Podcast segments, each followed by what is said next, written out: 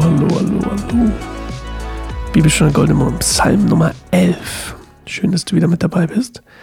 Und ähm, wir wollen auch gar nicht lange rumschwatzen. Mir ist heute ein bisschen nach einer Zeit der Stille. Also würde ich vorschlagen, wir machen einfach so eine Minute lang, ähm, ja, einfach ein bisschen zur Ruhe kommen, in uns kommen, ein bisschen ähm, in uns reinspüren. Dann starten wir im Psalm 11 ein und dann erzähle ich euch ein bisschen was. Also erstmal die Musik und dann los geht's.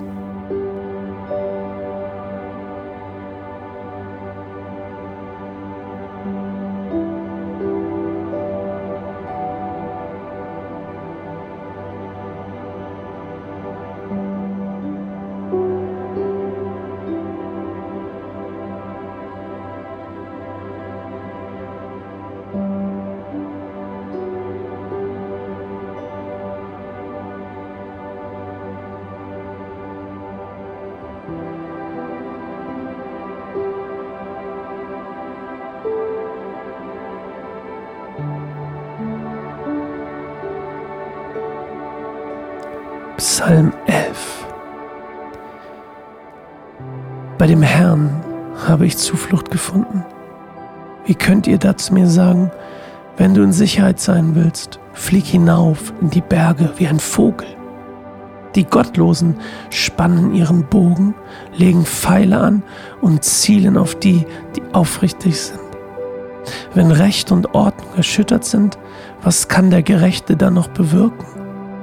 Doch der Herr ist in seinem Tempel und herrscht noch immer vom Himmel aus. Er sieht alles und prüft die Menschen auf Erden. Der Herr prüft Gerechte und Ungerechte und hasst alle, die Unrecht und Gewalt lieben. Er lässt Feuer und Schwefel auf die Bösen regnen und straft sie mit Glutwind. Denn der Herr ist gerecht und er liebt die Gerechtigkeit. Die Aufrichtigen werden sein Angesicht sehen. Ja, ich merke gerade, meine Stimme ist noch, noch mehr weg als gestern. gestern, wo war gestern ging's? Ich nehme immer in Blöcken auf, das habe ich schon mal erzählt, ne? Und äh, vielleicht werden wir heute mal ein paar, ähm, muss ich meine Stimme mal vielleicht ein bisschen schonen, aber gut. Also, der historische Hintergrund hinter diesem Psalm hier übrigens, ähm, wann genau das passiert ist, wann genau irgendwas passiert ist in dem Psalm, in welcher Situation er hier was für Böse das sind, was auch immer, das ist nicht bekannt. Auf jeden Fall ist bekannt, dass David sich hier in Not befindet. Also, dass die, die Feinde, seine Feinde, also in dem Fall die Gottlosen, wie er sie nennt, äh, ihn umzingelt haben. Und dieser, dieser Bogen und die Pfeile, mit dem sie auf, sie, auf ihn zielen, das sind äh, in dem Fall Metaphern für verleumderische Worte also nicht direkt der Bogen und der Pfeil, der auf ihn zielt, sondern was damit eigentlich gemeint ist, ist halt eigentlich eine Metapher, wie gesagt, für das Verleumderische der Leute um ihn herum. Also hier ist nicht mal ganz klar, ob es Feinde von innen oder von außen sind. Ähm, wahrscheinlich aber eher Feinde von, ähm, von innen. Und die Message von dem Psalm ist eigentlich eine ganz einfache, nämlich, dass man auf Gott vertrauen soll. Und zwar egal, wie die Umstände sind. Und das ist so das hatten wir auch schon in manch anderem Psalm, so dass David in Bedrängnis war und wir lernen durften, dass er trotz Bedrängnis zum Beispiel Lobpreis gemacht hat oder ähm, eine Zeit der Anbetung gefunden hat und dass er auf Gott vertraut hat. Er sogar seine Sprachform poetisch geändert hat in, in eine Gewissheit, dass es schon so ist, obwohl es noch nicht so ist. Ähm, dass er da schon die Vergangenheitsform gewählt hatte. Ähm, ja, und hier geht es ganz besonders darum, dass dass er sein, seine, ähm, dass er seine Zuversicht, wie gesagt, und sein Vertrauen immer noch auf Gott setzt und dann aber auch wieder sehr bildlich beschreibt, ähm, was Gott mit den Ungläubigen oder mit den Bösen in dem Fall ähm, tun wird. Wieder sehr bildlich alles verpackt, ne? Feuer und Schwefel auf die Bösen regnen. Da habe ich gleich an Sodom und Gomorra gedacht, an die Geschichte. Ähm, weiß nicht, ob du die kennst. Ich glaube, die ist im ersten Mose ich glaube, steht Exodus, oh, vielleicht so Kapitel 29 oder sowas. Ähm, auf jeden Fall, da musste ich gleich dran denken. Vielleicht auch mit Absicht das Bild äh, gewählt, um das nochmal ein bisschen aufzugreifen, wie Gott im Prinzip ähm, auf seine Feinde, auf die Feinde oder auf die Gottlosen, in dem Fall die gegen David sind und die gegen David sündigen, sozusagen. Ähm, ja. Ich habe es mir sogar aufgeschrieben, fällt mir gerade auf. 1. Mose 19, 19, nicht 29, 19. Da ist das mit die Geschichte mit Sodom und Gomorra.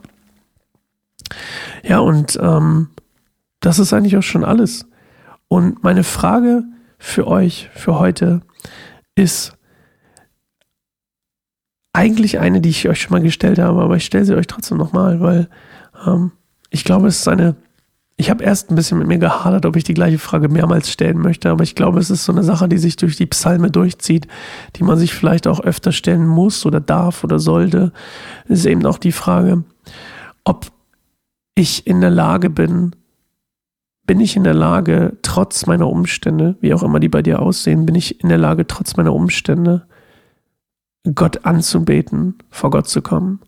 Ich höre öfter Leute sagen, ähm, dass sie nicht unbedingt so Leute, die jetzt, die, die jetzt häufig in die Gemeinde gehen, aber ah, dass Leute denken, sie können nicht zu Gott kommen oder sie können nicht zu Jesus kommen oder keine Beziehung mit Jesus führen, weil sie ähm, irgendwas falsch machen in ihrem Leben oder irgendwas, äh, ja.